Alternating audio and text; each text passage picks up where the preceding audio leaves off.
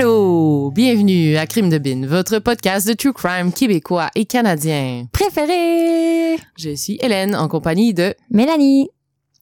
tu m'as fait une face genre good job, tu l'as eu la grande. Je suis capable de dire mon nom. Hélène, elle vient juste de me dire est-ce que tu peux peser sur play pour enregistrer? Parce que d'habitude c'est pas moi qui pèse sur play. Puis j'ai j'étais comme ben oui, je suis capable, j'ai pesé sur le mauvais piton. t'étais pas capable. Genre je suis pas capable de je suis très incompétente. Mais aujourd'hui, on fait des tests avec des nouveaux micros Oui, qu'on a ac- acquisitionnés. qu'on a acquis. Et euh, voilà. Donc, Donc, vous euh, nous direz euh, si ça fait une différence euh, pour le son. oui, parce qu'on s'est fait dire plusieurs fois que notre son était bizarre et c'est parce que le copain d'Anthony, qui est notre ingénieur de son, il était pas là les derniers enre- enre- enregistrements. Mm. Et euh, aujourd'hui, il est pas là non plus. Donc, on essaie de se gérer. Mais Hélène a fait une très bonne job à date. Quand même. Donc euh, voilà, on teste euh, si vous nous direz le son, comment ça se passe. Voilà. Voilà, j'espère que ça va faire une, une bonne différence. Oui. Euh, là, Oh. je sais que t'as beaucoup de choses à raconter aujourd'hui. Eh. Euh, Gros épisode. gros épisode. Fait qu'on va quand même prendre le temps de faire des petits potins, Oui, des comme d'habitude. Ah, je voulais dire euh, merci à tous ceux qui m'ont écrit, ben, qui nous ont écrit pour euh, m'expliquer comment Trois-Rivières fonctionne. J'avais comme la difficulté à comprendre avec la dernière histoire que j'ai racontée parce que c'est vrai qu'il y a comme des, des endroits, genre Saint-Maurice, ces trucs-là qui ont comme 10 rues. Il y a même une fille qui nous a écrit, elle a dit, euh, elle a dit, je suis quand même insultée que tu as dit qu'il y a 10 rues parce qu'il y en a pas 10, il y en a genre 8. Je trouvais ça vraiment drôle. Fait que merci beaucoup. On m'a expliqué les arrondissements, les villes et tout, puis que là, c'est genre une grosse affaire. En tout cas, bref. Mhm. Et euh, aussi, euh, les Patreons, quand j'ai dit que je savais pas qu'est-ce que ça voulait dire TW, parce qu'il y avait quelqu'un qui nous avait écrit Ouais. un commentaire, puis il y avait non plus, je savais TW. pas. Ça veut dire Trigger Warning. So, Mhm. Merci. Et euh, Mhm. vous êtes... Euh, J'allais dire you're welcome. J'essaie de pas parler en anglais. Euh, ça me fait plaisir à ceux qui savaient pas non plus qu'est-ce que ça voulait dire TW. On va se coucher moins niaiseux à soir. Ouais. T'as-tu un petit crime Oui. de potin? Euh, j'ai un crime de potin, euh, en fait, de anonyme, puis qui nous explique euh, c'est quoi les escortes humanitaires. là. Parce que la dernière fois, je pense, j'avais dit, ah, le- il, il, il a pu sortir de prison pour aller aux funérailles, tu sais, c'est vraiment Ah comme dans les films avec les chaînes puis Les tout. chaînes, Bon. Ouais. nous explique. Vas-y. Dans le fond, il dit elles servent à non, les escortes humanitaires. Elles servent à permettre à des détenus d'aller offrir leur respect lors du décès d'un membre de la famille, conjoint, parent, enfant, frère ou sœur. Selon le niveau de sécurité du détenu et selon sa religion, les contraintes de sécurité peuvent être différentes. Dans le cas de détenus côté médium, il est obligatoire que le dé- détenu porte des menottes au poignet avec bloc protecteur pour empêcher que les serrures des bracelets soient exposées et une chaîne aux chevilles. Donc, c'est comme dans les C'est films. comme dans les films. Un détenu présentant un faible risque d'évasion peut se voir autoriser la présence de quelques membres de la famille dans le funérarium ou la chambre d'hôpital dans le cas d'un membre de la famille encore en vie. Dans le cas des détenus autochtones et ou des cérémonies sur des réserves, généralement, il est attendu qu'ils soient démenottés si les peacekeepers de la réserve sont présents comme renfort en cas de grabuge. Ah, et les chaînes de menottes et d'entraves de cheville sont peu bruyantes. En tout cas, certainement moins que ce qu'on peut voir à la télé. Il existe aussi des menottes à ponture, un peu plus sécuritaires et plus difficiles à crocheter. Hmm, OK. Fait que c'est comme dans les films, mais il n'y a pas le gros bruit Ouais, sans les, sans les de chaîne. chaîne. ben, tu sais, il doit en avoir un bruit pareil, mais... Ouais. Ouais. Sinon, il y a une autre personne qui nous a écrit par rapport à ça, euh, Sabrina, sur Instagram.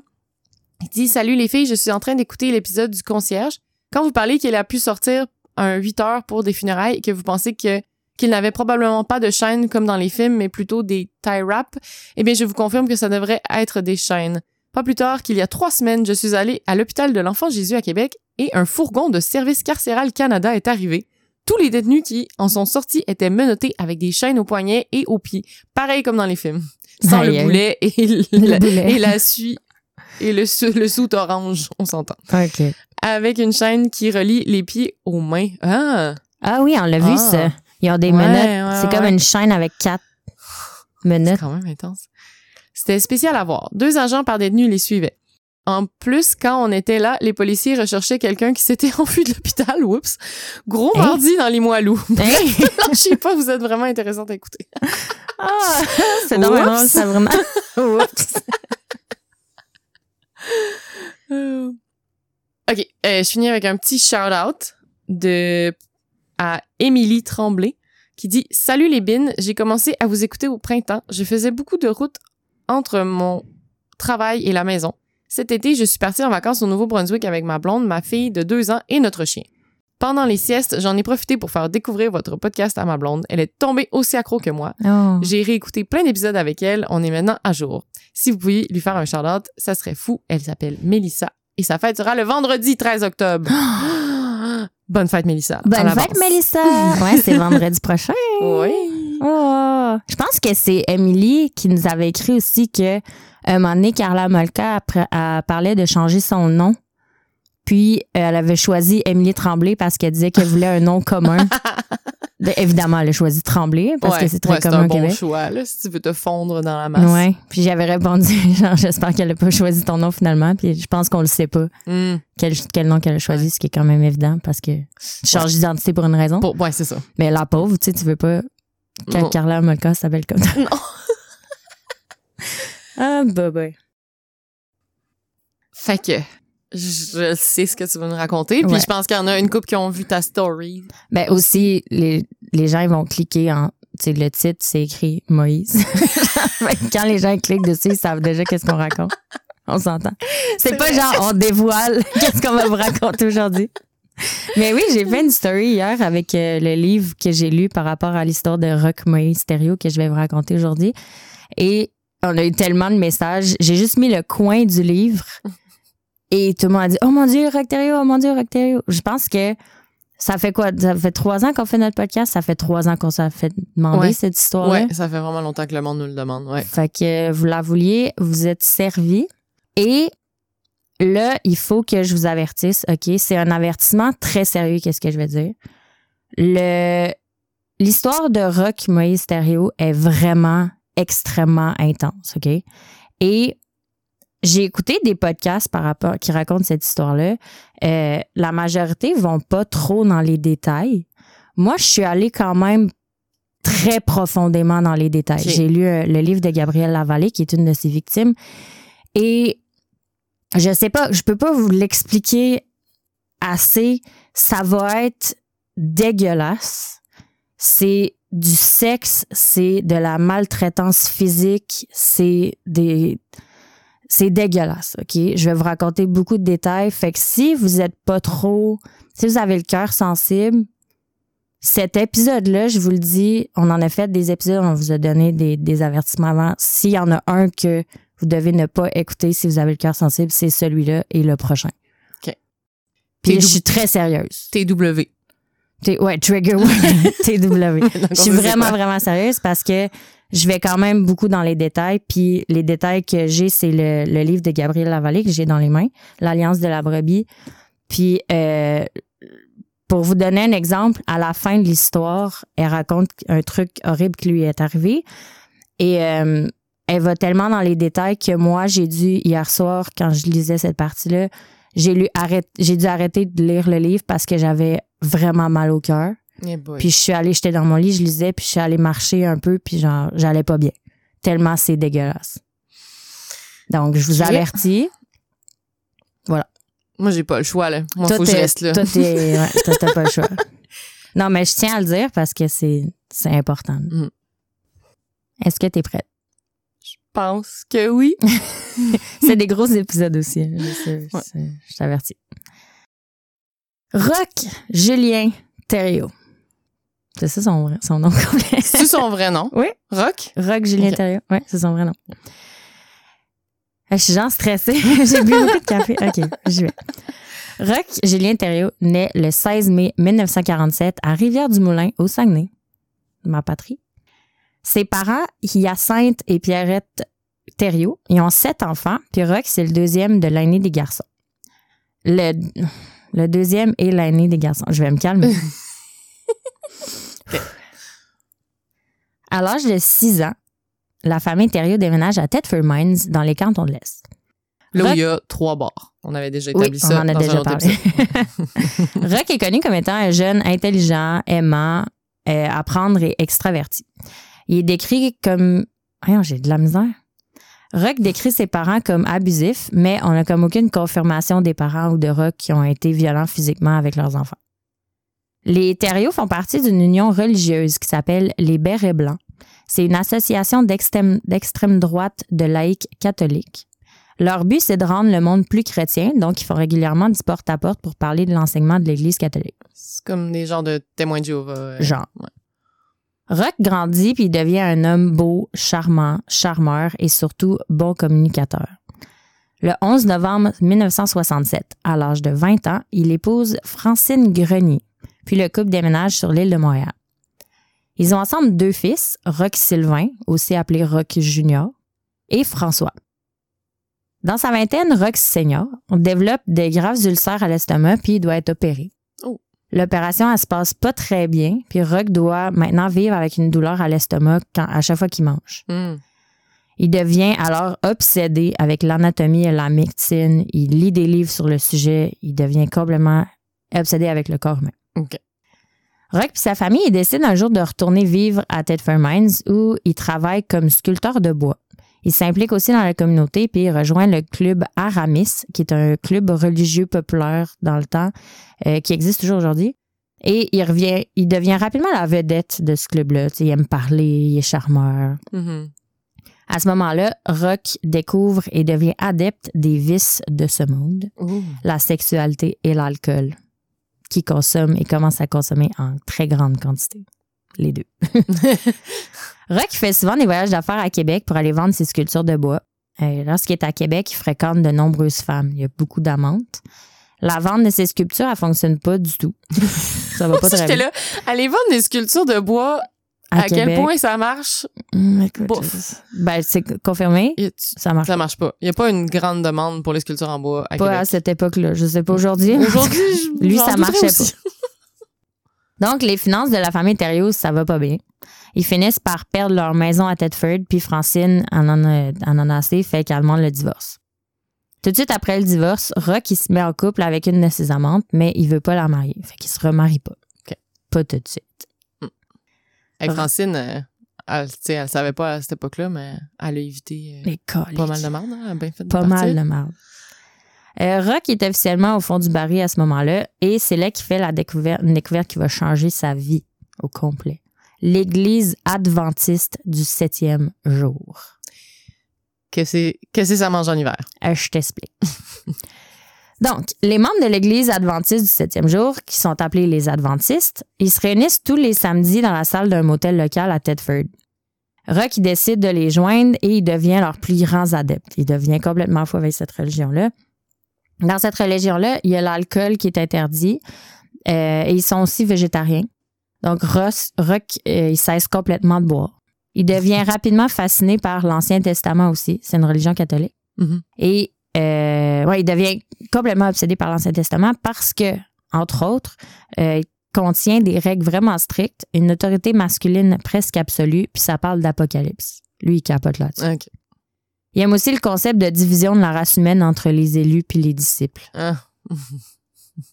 Tu vois où je m'en vais? évidemment, il ne pense pas qu'il est un disciple. Non. Bref, Rock il a trouvé sa raison d'être à ce point-là. Mm. Il commence par faire du porte-à-porte en vendant des livres sur la religion adventiste. Il en vend tellement que le ministre de son église lui donne ensuite comme mission d'animer des ateliers sur l'arrêt du tabac. Euh, c'est un excellent orateur, donc Rock obtient un énorme succès lors de ces ateliers-là. Il y a maintenant 10 adeptes qui le suivent partout. OK. 10 personnes. Parce que il parle de comment arrêter la cigarette. Écoute. Les adeptes en question sont âgés entre 18 et 24 ans, puis ils abandonnent carrément leur vie actuelle pour suivre Rock. Leur Aïe, voiture, appartement, tout le tralala. Parmi eux, il y a même un couple, Jacques Giguère puis Marise Grenier, qui sont accompagnés de leur bébé de six mois, qui décident de tout abandonner puis de le suivre. Tu sais, il devait être charismatique en En tabarouette, là. En tas. Hein. J'ai vu une entrevue où ce qu'il parle, là, genre, il a de l'air nice. Ah ouais. Il a de l'air vraiment nice. Rock et ses adeptes, ils passent 100% de leur temps ensemble, majoritairement à l'appartement d'une des adeptes à Tedford. À ce moment-là, Rock, il commence à prendre goût au pouvoir puis à comprendre le contrôle qu'il a sur les gens. En 1977, le groupe assiste à une convention des adventismes, des adventistes, pardon, au lac Rosso en Ontario. À cette convention-là, Rock fait la rencontre de Gabrielle Lavallée, qui est une Québécoise que qui trouve pas particulièrement attirante, mais qui pique tout le monde sa curiosité. C'est elle qui a écrit le livre. C'est elle qui a écrit le livre. Euh, j'ai même oublié de dire mes sources au départ, là, mais euh, le livre que Gabrielle Lavallée a écrit, L'Alliance de la brebis, que je vais citer Souvent. pendant tout cet épisode et l'autre épisode parce que ça n'a pas de sens.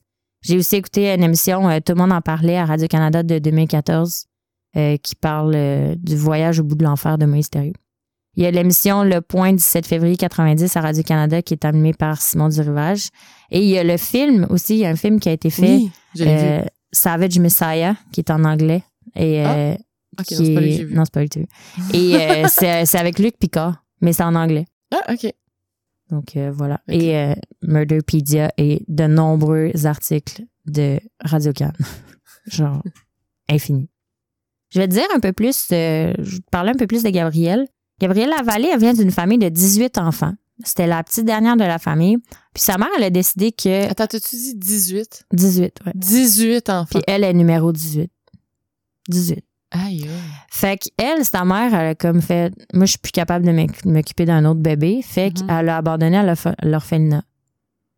Gabrielle est restée là jusqu'à l'âge de 3 ans, mais elle vit un enfer là-bas. Elle dit dans son livre avoir reçu des coups de bâton dans le front à l'âge de 2 ans parce qu'elle pleurait.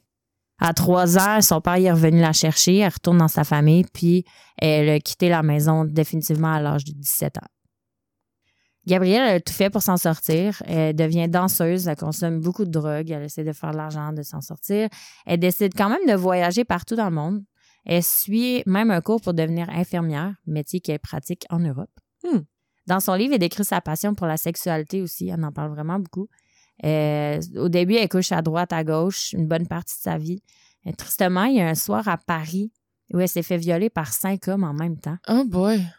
Puis euh, elle disait, elle dit dans le livre, elle, elle essayait de s'évader de- du cauchemar, puis elle se répétait dans sa tête, et je cite, ça fait, ça ne fait jamais que cinq queues de plus.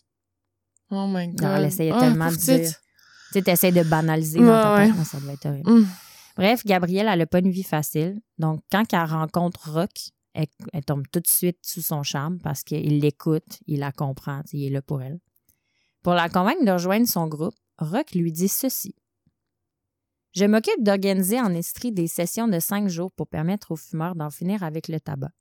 Cela n'en a peut-être pas l'air, mais j'ai une occupation mais c'est une occupation à temps plein qui peut me permettre de sauver bien des vies.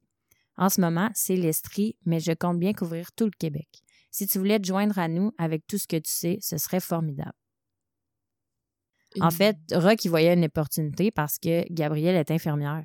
Hum. Ça peut vraiment être utile pour Rock parce que lui, il souhaite éventuellement se débarrasser de la société actuelle puis d'en bâtir une nouvelle. Fait qu'une infirmière à ses C'est côtés, bon c'est euh, ouais. pratique. Gabrielle rejoint le groupe. Le groupe commence donc à prendre de l'ampleur puis à faire beaucoup trop jaser dans la, ville de, dans la ville de Thetford Mines. Rock prend donc la décision de déménager sa troupe à Sainte-Marie, en Beauce. Oh, Sainte-Marie-de-Beauce. Yeah. Après quelques mois, en 77, Rock commence à exercer son pouvoir. Il convainc ses adeptes d'abandonner les études sous prétexte que la fin du monde est proche. Hum. Donc, ça sert comme à rien de gaspiller son temps à l'école. Les adeptes, ils l'écoutent. Ceux qui étaient allés euh, au cégep et à l'université, ils abandonnent officiellement leurs études. Ça commence. hein. Ouais. Le groupe habite maintenant comme tous ensemble dans un petit appartement à Sainte-Marie, mais ils commencent à sérieusement se marcher sur les pieds. Ils sont rendus combien? Euh, à ce moment-là, le groupe comporte 22 personnes, dont quand 5 enfants et 3 femmes enceintes. Eh boy. Ouais. Et ça en fait du monde. Rock oblige tout le monde à vivre en communauté. Les adeptes n'ont pas le droit de posséder des objets personnels. On partage tout, Hmm. dont les vêtements. Ils ont donc une seule et grande garde-robe qui se partage. Dans son livre, Gabrielle a dit, a dit, c'est correct qu'on partage nos trucs, mais elle a dit, des fois, ça me fait de quoi de voir mes belles robes sur une autre personne. Hum, ouais. Euh, Rock, il ordonne aussi d'abandonner les sous-vêtements pour les femmes, Ah. puisqu'il faut faire respirer tout ça. selon lui. Ah. Et, euh, mais les hommes, eux, ils ont le droit d'emporter. Ouais, parce que sinon ça.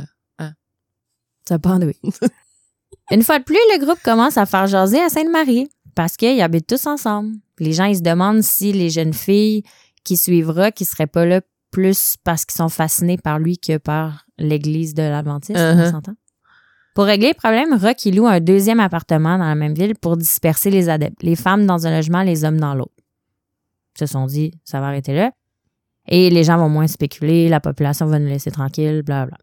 À ce moment-là, euh, Rock est perdu. Il est perdu. Il est est un peu perdu. non, il est perçu comme une très bonne personne. Il est impliqué dans la communauté, puis il fait le bien autour de lui quand même. Mhm. Pas d'alcool, pas de cigarettes, pas de sorties dans les bars pour personne dans son groupe. Il organise même des banquets végétariens pour les personnes âgées et les infirmes. Ah. Il est connu comme une bonne personne, Ouais, ouais. ce gars-là. Pour faire un peu de sous et payer les loyers, le groupe ouvre une épicerie végétarienne. Mais dans l'épicerie, il n'y a, il y a aucun prix. OK. Euh, à ce sujet-là, Rock dit dans le livre de Gabriel Si je vends quelque chose à quelqu'un, ce dernier va toujours essayer de faire baisser le prix. Mais si je lui donne, il va se sentir en dette et souvent il laissera davantage que s'il payait vraiment. Je comprends sa logique. Ouais, ouais, ça peut marcher, ouais. Ouais. Ouais. Il a aussi la moitié d'une maison de briques au centre-ville dans laquelle ils ouvrent un dispensaire pour les nécessiteux, nécessiteux et les mormons, qu'ils appellent la clinique Vivre en santé. La clinique est un grand succès chez les chrétiens du coin et ce sont leurs dons extrêmement généreux qui financent le projet. La clinique est un lieu de médecine alternative qui vend des produits bio, qui fournit de la documentation holistique pour guérir tous les maux de ce monde Tous les mots. tous les mots. Ils prennent entre autres soin d'une jeune fille, Gabrielle Mador, qui est une jeune fille de 19 ans qui est paralysée. Elle est victime de la sclérose en plaques. Rock l'avait rencontrée à l'hôpital.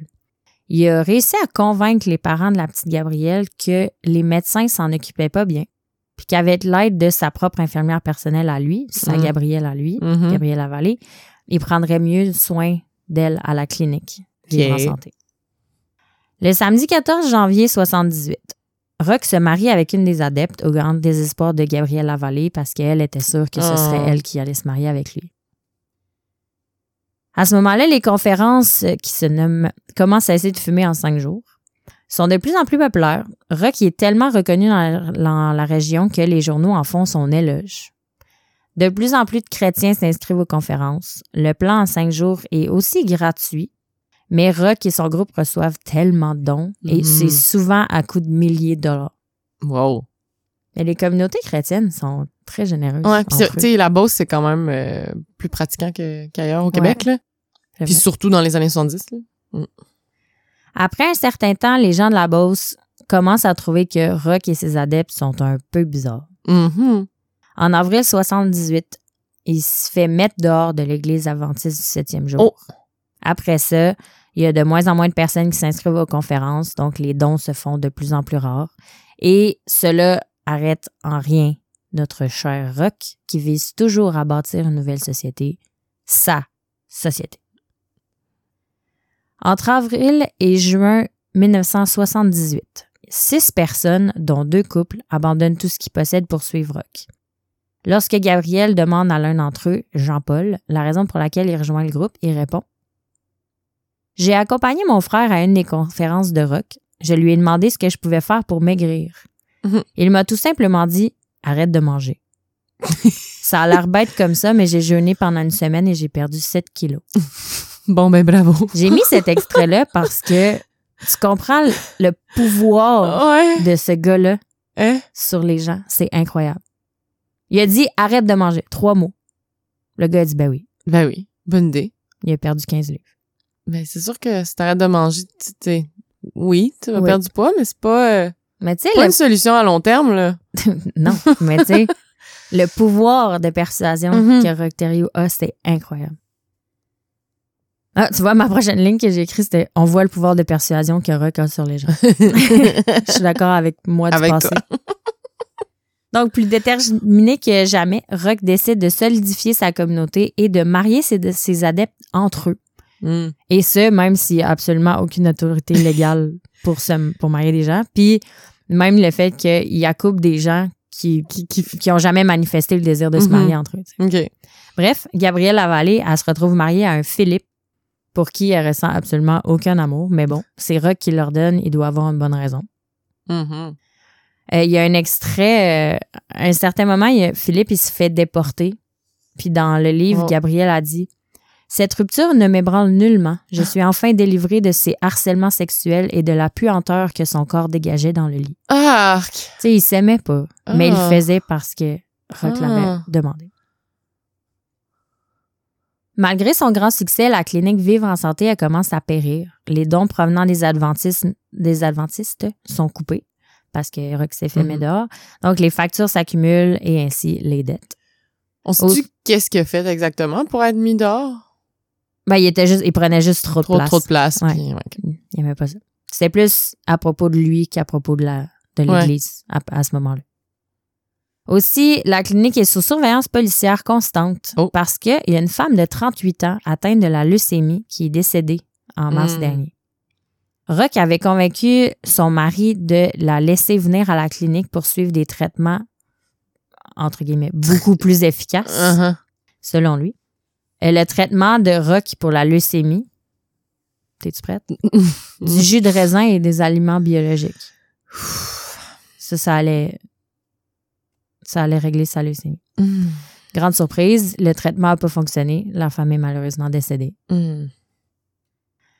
Avec tous ces problèmes, en plus du groupe qui est de plus en plus gros, qui attire de plus en plus l'attention, Rock il décide de déménager encore. Mais, au lieu d'expliquer à ses adeptes la raison du déménagement comme je viens de l'expliquer, Ouais. il leur annonce, tragiquement, qu'il y a eu une révélation. La fin du monde aura lieu le 17 février 1979. Il dit donc aux adeptes qu'ils peuvent devenir les élus de Dieu et qu'ils peuvent être épargnés, mais seulement s'ils mènent une vie juste. Puis il leur annonce que Dieu le choisit lui pour les guider vers une vie, une vie pure. C'est jamais bon signe, ça, quand Dieu te choisit. Là. Dieu, il choisit pas de monde. Mm, non. Donc, pour être épargné, le groupe doit trouver une montagne que Rock a eu vue dans un rêve. OK. Selon lui, cette montagne-là se trouve en Gaspésie. Il demande au groupe s'ils sont d'accord, puis chacun leur tour, ils font le serment de tout faire pour trouver la dite montagne. Parce qu'ils vivent, ça, ils prônent souvent, Rock, ils vivent dans une démocratie. OK. Entre gros guillemets. Ouais.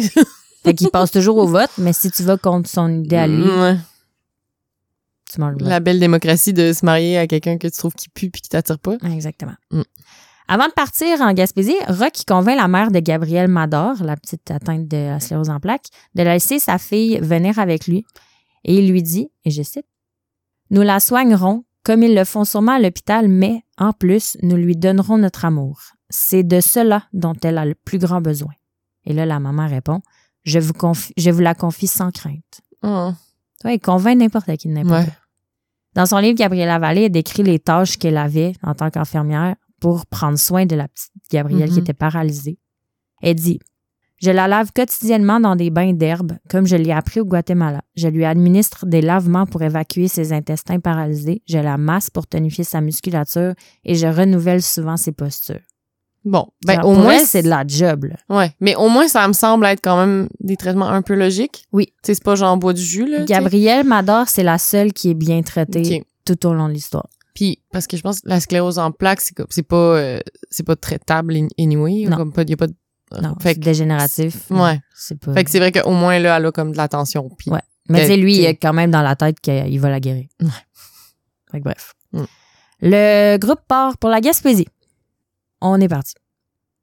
Le 5 juin 1978, le groupe arrive à la baie des Chaleurs. Puisqu'ils n'ont pas assez d'argent pour se louer un appartement, ils font du camping sur le bord de l'eau en attendant de trouver la fameuse montagne. Mhm. Rock commence à sérieusement imposer son contrôle à ce moment-là. Par exemple, on s'entend qu'ils habitent dehors. Fait qu'ils doivent pas sentir très bon. Mais Rock, c'est le seul qui a le droit d'utiliser du savon. Les autres, ils doivent se rincer à l'eau dans la rivière pas loin. Il rationne aussi la nourriture rendue là, puis il réduit les portions de tous ceux qui se plaignent qui ont faim. Ils ont déjà des petites portions. Si tu te plains qu'il y a faim, tu manges pas. À ce moment-là, il y a certains groupes du, certains membres du groupe qui sont comme non, Non. mais ils partent. mais tu sais, ça, c'est Rock, il laisse toujours la liberté aux gens de partir s'ils veulent. OK. Le problème, c'est qu'ils reviennent tout le temps. Hmm. C'est ça le problème. Ben, c'est ça. T'as comme la pression sociale, puis le, Ben oui, exactement. Donc, euh, il y en a certains qui quittent, mais la majorité reste. Ils sont maintenant 16 adultes. Le 9 juillet 78, Rock trouve la montagne. Ah, ben. Et, et où la montagne? Est à, je ne l'ai pas écrit dans mon texte, j'ai oublié, mais est à Saint-Jog. C'est en Gaspésie, c'est dans le coin, pas loin de Bonaventure, Paspéliac. Ah, ouais, OK. Fait qu'encore dans la baie des Chaleurs, euh, ouais. Ouais, exact. Mais ils sont Plus dans les terres. deep dans le bois. OK, ouais. Ils sont profonds, ils sont loin. Parce Ouais. que c'est ça que Rock il veut, il veut les éloigner. Mhm. Donc, la dite montagne. Donc là, avant de partir de où ce qu'ils sont sur le bord de l'eau à la dite montagne, Rock, il convainc tout le monde de se débarrasser de tout. Tout ce qu'il possède, tous les objets. Puis Il rendu laisse- là, il devait pas leur rester grand-chose, là? Non. il habite dehors. Il laisse donc, ben, il y a quand même des affaires. tu sais. Il laisse derrière eux des montres, des bijoux, des caméras, de l'argent, tout ce qui est électronique, même leurs vêtements. Et là, euh, à ce moment-là, Rock, il leur fait porter des uniformes qu'ils ont fabriqués eux-mêmes, qui sont tous pareils, bleu foncé. C'est eux qu'ils ont fabriqués. Pendant deux jours, ils tentent de se rendre à la montagne de peine et de misère à bord d'un vieil autobus mal en point qu'ils ont, qu'ils ont acheté euh, pour pas grand-chose sûrement. Dans le bus, Rock il prend le temps de demander aux adeptes de lui prêter serment. Voici son discours. OK. C'est un peu long, mais ça vaut la peine. Mes amis, je vous, je veux vous prévenir que ce ne sera pas de tout repos. Au contraire, il va falloir se retrousser les manches et coloniser au milieu des mouches noires et des maringouins. Tout ce que nous obtiendrons à présent sera uniquement le fruit de notre travail. Rien ne nous viendra de l'extérieur et il doit en être ainsi. Si vous êtes prêts, je veux que vous fassiez la promesse que vous ne rouspèterez pas, quoi qu'il arrive. Dans cette entreprise, vous avez besoin d'un guide. Les Hébreux n'auraient jamais quitté l'esclavage égyptien sans Moïse. Il s'appelle pas encore Moïse à ce moment-là. Hmm. Il en est ainsi pour vous. Même si je ne comprends pas pourquoi, et de toute façon mon rôle n'est pas d'interpréter les voix du Seigneur, mon maître m'a choisi pour vous guider. Si vous me suivez, vous devrez suivre mes enseignements et vous garder de les critiquer quoi qu'il advienne. Ce n'est pas ma volonté qui agira, mais celle du maître. Ce n'est pas moi que vous allez suivre, mais le maître à travers moi. Je vous demande donc à présent, avant de continuer plus loin vers la montagne, que le maître nous donne pour nous protéger de son courroux, je veux que vous me prêtiez serment. Ça, c'est vraiment important parce qu'il dit toujours que c'est pas lui qui agit, c'est le maître à Uh-huh, travers lui. uh-huh. Ça, c'est la base de tout. C'est pas moi, c'est Dieu. qui Parle Exactement. à travers moi. Exactement. Mm. Donc, tout le monde lui prête serment. Le- rendu là. Ouais, rendu là. le 11 juillet, le groupe s'installe à la montagne et s'approprie ce qu'ils appellent maintenant la montagne de l'Éternel, avec un, un E majuscule. La construction de leur nouveau chez eux commence. Rock, il donne des rôles à tout le monde. Bûcheron, cuisinier, blanchisseur, pouponnière, blabla. Des tâches majoritairement physiques, même pour les femmes enceintes. Que tu sois enceinte ou pas, Mm. c'est la même affaire pour tout le monde. Lui, lui, il se donne le rôle d'architecte ah. sous prétexte que, tu sais, il avait sa maladie à l'estomac. Ah ouais. Donc, euh, il peut pas trop forcer et il dit que son rôle est vraiment plus important pour leur salut spirituel. Donc, Mhm. c'est l'architecte. Tout le monde est d'accord. Dimanche, le 10 septembre 1978, après un été complet de travail acharné sur le soleil, la maison du groupe est finalement terminée. On se rappelle qu'ils sont arrivés là le 11 juillet. Ouais. Ça fait deux mois. Une grande bâtisse à huit côtés avec une grande pièce commune ouverte qui a un puits en plein milieu. Les chambres, c'est des petits espaces d'un mètre de haut Un mètre de haut? avec Hein? euh, des draps aux fenêtres. Fenêtres qu'on s'entend, ça doit être des trous. Et les Mhm. murs, c'est euh, des rondins couverts de brindilles puis d'écorce. Imagine comment ça devait se sentir là-dedans. Va faire chaud cet hiver? Ce soir-là du 10 septembre, c'est une soirée quand même importante. Il y a beaucoup de choses qui se passent. Rock, il prend des décisions qui annoncent au groupe. Premièrement, pour remercier Dieu et lui montrer qu'ils sont ses enfants à part entière, Rock demande au groupe de brûler tous leurs papiers d'état civil, incluant leur carte d'assurance maladie et leur permis de conduire. Oh. Évidemment, Rock, lui, a le droit de garder, il garde toutes ces affaires-là. Ça Donc, s'applique jamais à lui. il brûle tout ça. Certificat de naissance. Hein? Deuxièmement, il leur demande de couper toute relation avec leur famille et amis due à, et je cite, l'intransigeance du monde qui les entoure. Quand Gabrielle a annoncé à sa mère qu'elle les verrait plus jamais, elle l'a appelé pour dire euh, c'est Hein? fini. Sa mère, elle comprenait pas pourquoi. Gabrielle a répondu Vous me comprenez mal, maman, la fin du monde est proche, il faut bien se préparer. T'es rendu là, son brainwash. Ouais, vraiment. Imagine recevoir un appel de ta fille qui dit ça, t'es comme. Ça va pas, là. Ça va pas. là. Ça va Puis elle dit pas. elle est où, puis elle Non. dit c'est dans le fin fond du bois, genre, tu peux pas la trouver. Là. Oh my god. Troisièmement, il change le calendrier au complet, incluant les mois, les jours et les heures. Ok. C'est quand même drôle. Les mois, il commence, ça commence par février. Donc, ça va comme suit. Fuck janvier. Ah, ben, il revient à la fin. Ah, ok. Donc, ça va comme suit. Habib, Ziv, Sivan, Tammuz, Ab, Elul, Tisri, Boul, Kislev, Tebeth, Sebath, Adar et enfin V Adar, qui est une semaine qu'il a ajoutée en janvier. Ok. Donc, tu as les 12 mois plus une, Une- semaine que lui a rajouté. Il y a aussi les jours, ça, ceux-là sont drôles, du lundi au dimanche, qui devient lumière, ciel, terre, luminaire. Euh, lundi, mardi, mercredi, jeudi. Donc, vendredi, c'est oiseaux et poissons. Ok. Samedi, c'est animaux et hommes. Puis dimanche, c'est sabbat. C'est Genre, ah, oiseaux et Euh, on ouais. est oiseaux et pommes de Elul. Qu'est-ce que tu fais, wa- Qu'est-ce que tu fais, euh, oiseau-poisson, euh, en après? Tu sais, imagine, eux, faut, faut qu'ils apprennent tout ça par cœur. Lui, c'est réveillé un moment donné, puis boum. Puis les noms des mois, ça, ça sort d'où, ces mots-là? C'est, euh, écoute, ça doit être le calendrier Des mots euh, religieux. hébreu. Ouais, des mots hébreux, genre? Ouais. Ok. Il y a l'heure aussi qui change pour devenir comme dans la tradition euh, juive. Le début du jour correspond maintenant au coucher du soleil. Donc, tout est inversé.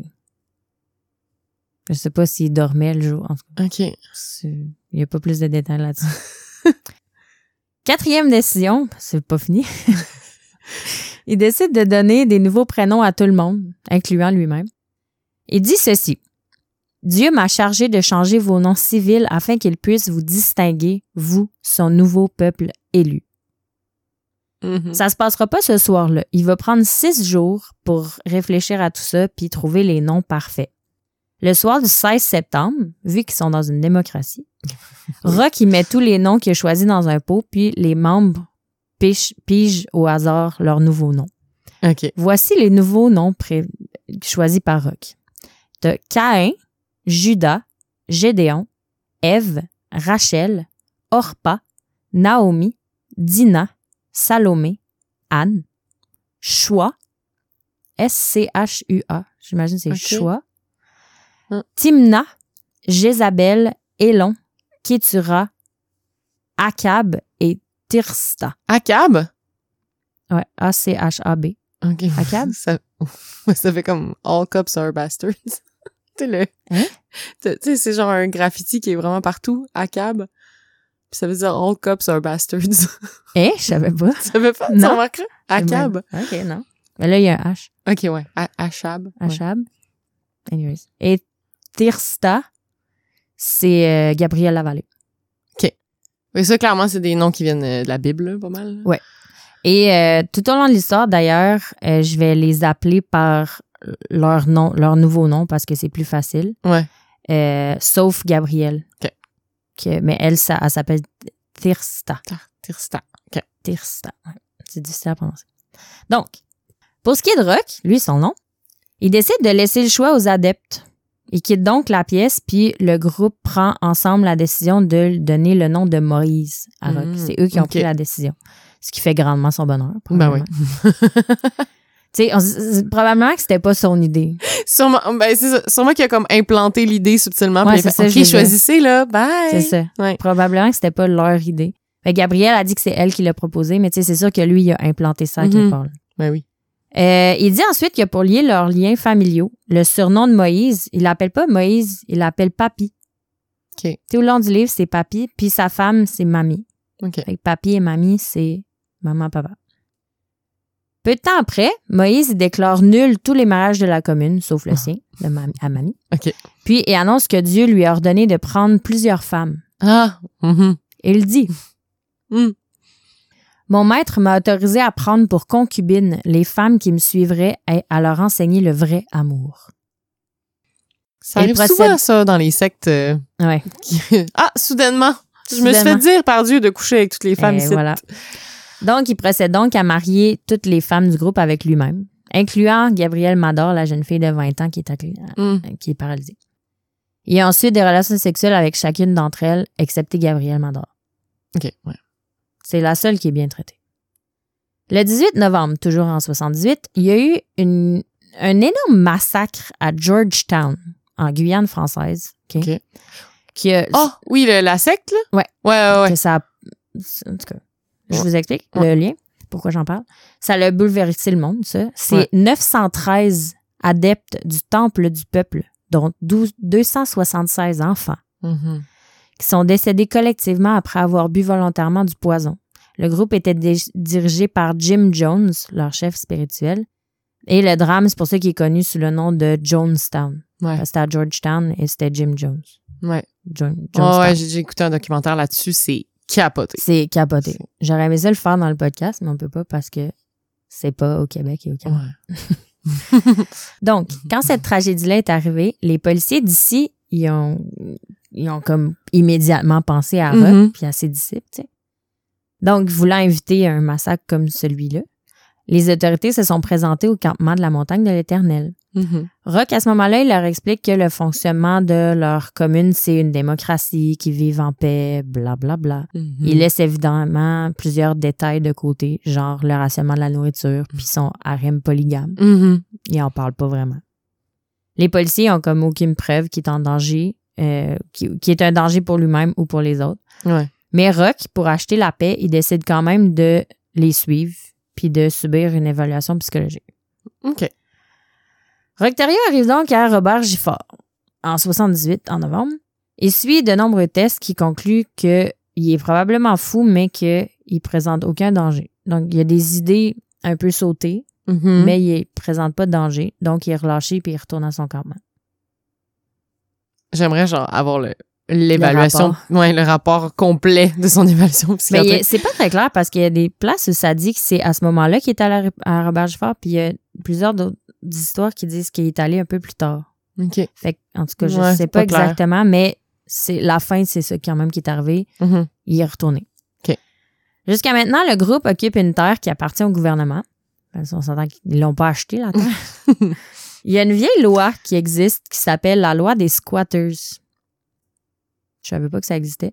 La loi stipule que tout individu qui tient lieu et feu pendant 12 mois, c'est là que tu vois, c'est vieux, lieu et feu, pendant 12 mois sur une terre sans titre de propriété, acquiert la, pré- la prérogative de louer ou de prospecter. Donc, si tu le tiens là pendant un an, Tu peux. louer. Moïse pense donc pouvoir rester sur sa terre, mais il sait pas que cette loi-là est plus en vigueur, malheureusement. Ah. Après avoir subi comme des nombreux tests à Robert Gifford et tout, euh, le ministère de l'Énergie, des Ressources des Terres et des Forêts, probablement pour comme se faire un peu pardonner des fausses accusations, ça c'est ma Mhm. théorie à moi, euh, il propose à Moïse de lui donner les lettres patentes pour la prise de possession du terrain où ils sont. Quand Moïse puis deux de ses, euh, ses adeptes ils se présentent à Ottawa pour accepter l'offre, le ministre lui annonce qu'il leur offre juste un bail de huit ans. Moïse, euh, il est fâché. Fait qu'il quitte, il signe rien. Il dit qu'il va dépendre la- sa terre à n'importe quel prix, probablement au prix de leur vie. OK. À partir de là, Moïse, il se sent invincible. OK? Invincible. Il laisse tomber le régime adventiste, genre végétarien, pas d'alcool, pas de cigarette, blablabla. Il commence à manger de la viande, fume, boit de l'alcool en très grande quantité Hmm. après avoir été sub pendant deux ans. Il utilise aussi les adeptes comme il souhaite, majoritairement pour son plaisir personnel. Là, c'est là que ça s'en vient violent. Il se met à battre violemment les membres du groupe pour n'importe quelle raison stupide. Par exemple, quelqu'un s'endort pendant qu'il fait un sermon, il reçoit un coup de massue sur la tête. Hein? Un après-midi, il prostitue Gabriel à un épicier local pour avoir du lait, de la viande puis du fromage. Il y a une femme enceinte qui mange deux crêpes de plus que sa portion qui est allouée, puis elle reçoit un coup de poing au ventre qui lui cause deux côtes. Elle est enceinte. Eh. Gabrielle Lavallée, elle dit. Elle dit que, ah ouais, elle dit qu'une de ses punitions préférées, c'est de forcer quelqu'un à se déshabiller puis à rester debout dans la neige pendant plusieurs heures. Hum. Ça, c'est rien. C'est le début. Et un jour, Moïse s'est fâché contre Salomé et Gabriel. Et là, je te donne euh, l'extrait raconté par Gabriel. Mhm. Moïse dit Caïn, fidèle serviteur, m'obé- m'obéiras-tu jusqu'au bout Caïn Bien sûr, papy. Prouve-le-moi, Caïn. Coupe un orteil à ton épouse indocile. Il dit L'orteil, papy Fais ce que j'ai dit. Caïn va chercher un gros cutter. Pendant que les autres retiennent Salomé, son mari enserre son orteil entre les lames de la pince, puis d'un coup sec, net, sectionne l'orteil, qui tombe suivi d'un jet de sang. C'est le tour de Gabriel. Coupe-lui un doigt. T'es sûr? Je suis toujours sûr. Si tu le fais pas, j'y tranche les seins, tu choisis. Les autres me maintiennent. Caïn a placé la grosse pince orange sur une jointure de mon auriculaire gauche. Je crie. Ça, c'est le début. ok? Je me C'est rien. sens pas bien. C'est rien. Donc, le groupe vit un vrai On- enfer. On sait-tu qu'est-ce qu'il avait fait euh, pour déclencher cette euh, fureur? Non, c'est ça l'affaire, c'est qu'ils font rien. C'est parce que quand, quand Moïse boit, tu peux juste être assis à côté de lui, respirer, puis il va dire Tu respires comme une putain. Hum, Genre des affaires de même. hum. Ça n'a aucun fondement, jamais. Oh my God. Donc, eux, ils vivent l'enfer. Mais ils respectent jamais parce qu'ils savent que Moïse y agit à titre de main du maître puis qu'il y a toujours une raison derrière ces, ces gestes-là. On se rappelle que la fin du monde est fixée Oui, c'est vrai. au 17 février. Puis bien, cette date butoir, elle passe. Toujours pas de fin du monde. Non. Moïse soutient qu'à partir de maintenant, ça peut juste arriver à n'importe quel moment. Il faut être prêt. OK. Un mois plus tard, il y a des policiers qui arrivent au campement en hélicoptère puis arrêtent Moïse pour entrave à la justice. Il fait des tests psychologiques encore une fois puis il est jugé apte à subir un procès. Il est condamné à un an de prison.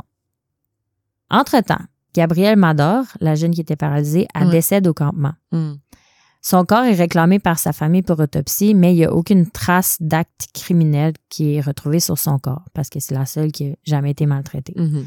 Il y a des doutes quand même qui commencent à se semer dans les esprits des populations autour, des Ouais. villages autour. Ils se demandent, mais c'est quoi qui peut bien se passer Mhm. dans ce campement-là, à cette montagne-là? Après sa sortie de prison, Moïse organise une grande fête parce que ses deux fils, issus de son premier mariage avec Francine, Ouais. Rock Junior, qui a 12 ans, et François, qui a 10 ans, ils viennent officiellement vivre dans la commune. Ah. La cour a confié la tutelle de ses fils à Moïse. Oh boy. Yep. On est le 23 mars 1980. Donc, ce soir-là, il organise une célébration, il est content, ses fils sont là, blablabla. Mhm. La fête bat son plein, tout le monde danse, boit, sauf les enfants dits impurs. C'est Saoul, Jézabel et Ézéchiel.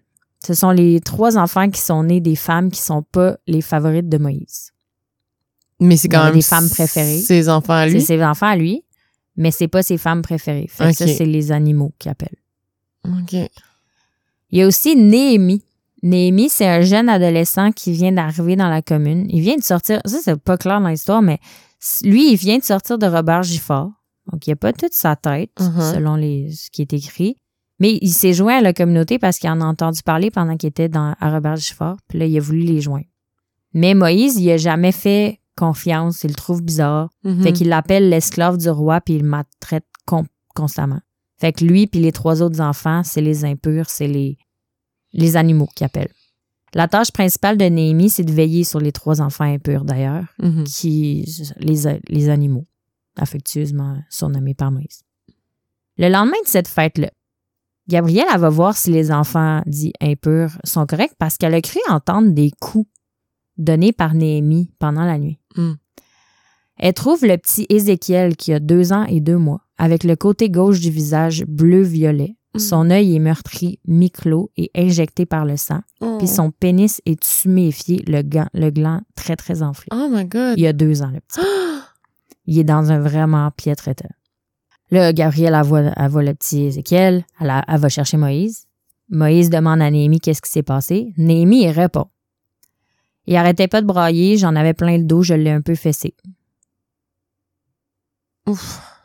Plusieurs heures passent, Gabriel attend de prendre soin de, du petit Ézéchiel, mais son état, il se détériore. Puis son gland sur son pénis continue d'enfler sans arrêt. Oh my god.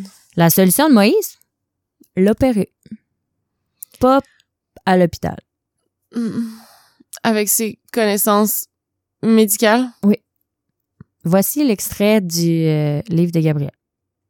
Il lui injecte une poire d'alcool à friction dans l'estomac, il y a deux ans. Puis il stérilise une paire de ciseaux et pendant que je maintiens Ézéchiel, il entreprend une excision partielle du prépuce dans la bosse plein de sérosité. Cette excision devrait lui permettre d'uriner, déclare Moïse. À présent, tu n'as qu'à lui appliquer une gaz imbibée de cet onguent. Il me tend un pot d'une pâte à base d'huile d'olive, de camphre et de plantain. Le petit Ézéchiel est décédé le lendemain matin. Oh my god. Il y a ouvert le pénis. Ah. À froid, on s'entend. Mais il a donné de l'alcool à friction, mais. Suis Moïse pas ordonne, ouais. Moïse ordonne donc d'incinérer l'enfant parce qu'il sait très bien que cette histoire-là, ça pourrait leur attirer Ouais, de gros s'il problèmes. euh, sais. s'il trouve le cadavre. euh. Les parents, Caïn et Salomé, Mhm. du petit Ézéchiel, ils acceptent. Ah, c'est ça, le, le- les, excuse, les enfants impurs, je l'ai mal expliqué, mais c'est pas lui le père. Ah, ok, c'est ça. Je l'ai mal Mm. expliqué. C'est pas les ça. favorites, c'est ces femmes moins préférées qui ont des enfants avec d'autres hommes dans la. Ok, ouais. C'est ça, excusez-moi. Donc, c'est ça. Ses parents, c'est Caïn et Salomé. Hmm. Le 14 septembre, donc six mois après le décès du petit Ézéchiel, il est temps que Néhémie subisse un procès pour décider s'il est coupable ou non de la mort du garçon. Et là, je parle d'un procès dans le campement. C'est pas c'est une démocratie. Ouais. C'est pas un vrai procès. Le groupe vote pour un acquittement pour cause de débilité mentale. Ça, je cite le livre. Moïse il est insatisfait de la décision du groupe, mais il n'a pas le choix d'accepter. Fait que là, il propose tout de même une castration, puisque Néhémie s'est plaint plusieurs fois d'une douleur au testicule puis que l'ablation réglerait le problème. Mm. Personne ne veut aller dans le sens contraire d'une décision prise par Moïse, donc ils acceptent. Avant de procéder à l'ablation du testicule, Moïse y fait signer ceci à Noémie pour se dégager de toute responsabilité. J'ai dit non à cause que j'avais peur et maintenant je dis oui car de toute manière ils ne me servent plus à rien, parlant de ses testicules. Je dois subir une ablation des testicules vu leurs conditions. Ils sont ancrés dans mon péritoine et je possède une verge miniature. Vu ma condition, j'accepte cette intervention chirurgicale. Mm. Et il signe. Je te lis euh, l'extrait de Gabriel Lavallée sur la castration de Né- Néhémie. Mm. Néhémie, après avoir ingurgité un litre de vin et quelques bières, est bien sous. La table débarrassée et nettoyée. Tous les adultes se regroupent autour. Caïn et Judas maintiennent les pieds, tandis que Orpa, Rachel, Dina et Choua immobilisent ses bras. Ne le lâchez pas, prévient Moïse. J'ai pas envie qu'il gesticule et que je lui coupe autre chose. Chacun s'arc-boute sur le membre maintenu. Le cœur au bord des lèvres, je badigeonne les parties génitales à la tein- teinture de benjoin. C'est une herbe, je pense. Ouais. Moïse procède à deux incisions sur le scrotum et me réclame une lame de rasoir neuve, puis une loupe et la pince à épiler. Le patient gémit alors que Moïse sectionne le second testicule. L'opération est terminée. Comme prescrit par notre guide, j'applique une première compresse de solution saline afin de résorber l'énorme tuméfaction scrotale. Mm. Moïse dit Une diète riche en fer durant quelques jours et tout ira pour le mieux. Il a coupé, boum boum. Boum, boum. En novembre 81, Néhémie s'enfuit. C'est quand même trois mois après son, sa Il a castration. fallu qu'il s'en remette, là. Il raconte à la police qu'il y a des membres de la commune qui ont tué un de leurs bébés. Mhm. La police débarque donc le 9 novembre à la montagne de l'Éternel. Sur place, ils trouvent des petits ossements du reste du corps d'Ézéchiel, puis ils trouvent aussi la lettre de consentement que je viens de te lire signée Mhm. par Néhémie. Ils procèdent donc à l'arrestation de neuf adultes, dont Moïse, et ils embarquent les sept enfants de la commune pour les placer dans les foyers d'accueil. Il y a des policiers qui restent sur place toute la journée pour interroger tout le monde. De- Qu'est-ce qui se passe là-dedans? Si seulement ça arrêtait là, mais je le sais que c'est pas la fin. Fait que non, je suis à page 11 de 21. Puis, tu sais, euh, euh, Néhémie, il était, il était mineur quand, quand ça s'est passé? c'est un adolescent. Ouais. Le 18 décembre, le juge Jean-Roch Roy, selon le rapport du coroner, détermine que le groupe est criminellement responsable de la mort d'Ézéchiel et de la castration de Néhémie. Les accusations sont les suivantes. Il y en a quatre. Négligence criminelle ayant causé des lésions corporelles à Ézéchiel. Entrave à la justice pour la crémation d'Ézéchiel. T'as Mhm. pas le droit de faire ça. Négligence corporelle sur des mineurs. Néhémie et Ézéchiel étaient des mineurs. Mhm. Et lésion corporelle pour la castration de Néhémie. Donc, il y a quatre accusations. Tous les accusés plaident non coupables. Hmm. Parce qu'il y en a des accusés, là, tout le monde était Ouais, là. là. Ils ça, tenaient, monde, ouais. ils ont aidé. Le 23 décembre, le juge émet un avis d'éviction de la commune. Moïse et Caïn doivent rester en prison jusqu'à l'enquête préliminaire parce qu'ils sont jugés dangereux pour la société. Mhm. Parce que Caïn, c'est comme l'homme de main L'homme de main. De Moïse. Salomé et Gabriel retournent au campement en attendant leur verdict. Donc, ils sont quatre à être condamnés. Accusés, pardon. Le 18 janvier, les policiers se présentent à la montagne de l'Éternel, puis ils évincent officiellement la communauté. Donc là, les adeptes, à ce moment-là, ils se séparent, puis ils vont vivre dans différents appartements modiques qui réussissent à dénicher. Ils habitent Mhm. plusieurs personnes ensemble. Mardi, le 28 septembre 82, les verdicts tombent. Tous les accusés sont déclarés coupables des chefs d'ac- d'accusation. Donc, cinq d'entre eux ont été libérés sous promesse de jamais retourner dans la commune. Chose qu'ils ne feront pas. Hmm. Deux autres reçoivent trois ans de probation. Cain et Judas ont six mois de détention à la prison de New Carlisle et trois ans de probation. Néhémie est condamné, mais ensuite acquitté pour incompétence mentale, puis est transféré à Robert Gifford, parce que Néhémie était là à la castration d'Ézéchiel aussi. Ouais. Ben, c'est aussi lui qui l'a battu. Ouais. Gabrielle, elle, est condamnée à neuf mois de prison pour négligence criminelle puis lésion corporelle. Elle est transférée à la maison Gomin. C'est un, un établissement de détention pour femmes sur le boulevard René Lévesque à Québec. C'est un, je l'ai googlé, c'est genre un full beau château. Ben, je pense. C'est un complexe funéraire aujourd'hui. Oui, c'est ça, c'est plus une prison. Non. Ouais, ouais. À l'époque, c'était vraiment je sais, beau, Je la sais place. exactement, c'est proche de Maguire. Ah! Ouais. Bon. Mm. Euh, à ce moment-là, Gabrielle est enceinte de cinq mois de Mm. Moïse. Hmm. Et fait euh, épouvantable que par rapport à l'histoire, mais je trouve ça épouvantable. Juste avant de tomber enceinte, Gabrielle a pesé 43 kilos. Elle pesait 95 livres à l'âge de 31 ans. Eh, C'est pas beaucoup. c'est vraiment pas beaucoup. C'est la moitié de moi. ça n'a aucun esti de bon sens. Moïse, lui, est condamné à deux ans moins un jour de prison et à trois ans de probation pour chacun des deux chefs d'accusation qui va purger en même temps. Ça, je comprends pas. Hmm. Des prisons à vie qui est fine, tu les purges en même temps, mais Il aurait pu, il aurait pu y donner quatre ans, là. il aurait pu donner quatre. Ouais, il le méritait, là. Il est transféré au centre de détention de Québec, aussi connu sous le nom de prison d'Orsain- Ossainville. Orsainville. Orsainville, moi j'ai fait une erreur. Dans la ville de Québec. À ce moment-là, la police arrase l'entièreté de leur campement en Gaspésie. Est-ce que c'est la fin? Non, je sais que c'est pas la fin, mais ça pourrait tellement Non. finir là. Mais c'est la fin de cet épisode. Ouh! La deuxième partie La dans deuxième deux partie- semaines. Ouais, dans deux semaines. Et dans une semaine pour les Patreons. Oui, sur Patreon, on va le sortir plus tôt. On va le sortir Ouais. dans une semaine. ouais. Parce que les Patreons, euh, j'ai un peu euh, raté mon, ma shot le mois dernier.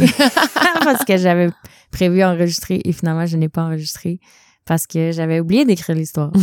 J'avais dit que je vous en, en devais une, donc euh, on va vous donner la partie, la deuxième partie de l'histoire la semaine prochaine et Oui. les autres dans deux semaines. Oh my god. Puis la deuxième partie me semble qu'elle est pire. La deuxième partie est atroce, Ça dégénère complètement, là. complètement. Là, ce que je viens de raconter, c'est vraiment, vraiment doux comparé à ce qui s'en vient. OK. J'ai hâte passe. Merci beaucoup de nous avoir écoutés. Euh, sinon, euh, une petite annonce. ah! Euh, merch. Grosse. Grosse! Une grosse annonce. On a de la merch! Oui. Qui sort prochainement. Pourquoi on est awkward de même? Parce qu'on n'a pas de date fixe. On s'est pas fixé de date. Évidemment, on n'est pas organisé comme d'hab. Non. Mais euh, on a vraiment de la merch nice qui va sortir Oui. très, très, très, très bientôt. On Fait a que fait affaire avec euh, deux euh, artistes, deux graphistes. Oui, c'est ça? Québécoise. québécoises qui sont vraiment, vraiment, vraiment gentilles et euh, qu'on aime beaucoup. Et voilà, ils nous ont dessiné des petites bines. Oui. Qu'on tripe. Puis on va vous les sortir en merch. On sait pas la date, fait qu'on peut pas vous le dire. Mais surveillez les réseaux sociaux dans les, euh, dans prochains jours. Là. On va sortir ça. Spécial, euh, spécial. Spécial. Spécial euh, bin d'Halloween. Oui. Et spécial euh, Bin. bin. Mais ils sont vraiment hot, nos bins. J'ai hâte que vous les voyez. Donc, euh, on vous revient avec ça pour finir sur une bonne note. Oui. Fuck Moïse. Fuck moi. Désolée. OK. On se voit dans deux semaines ou dans une semaine, dépend. Oui. À la bine prochaine. Bye!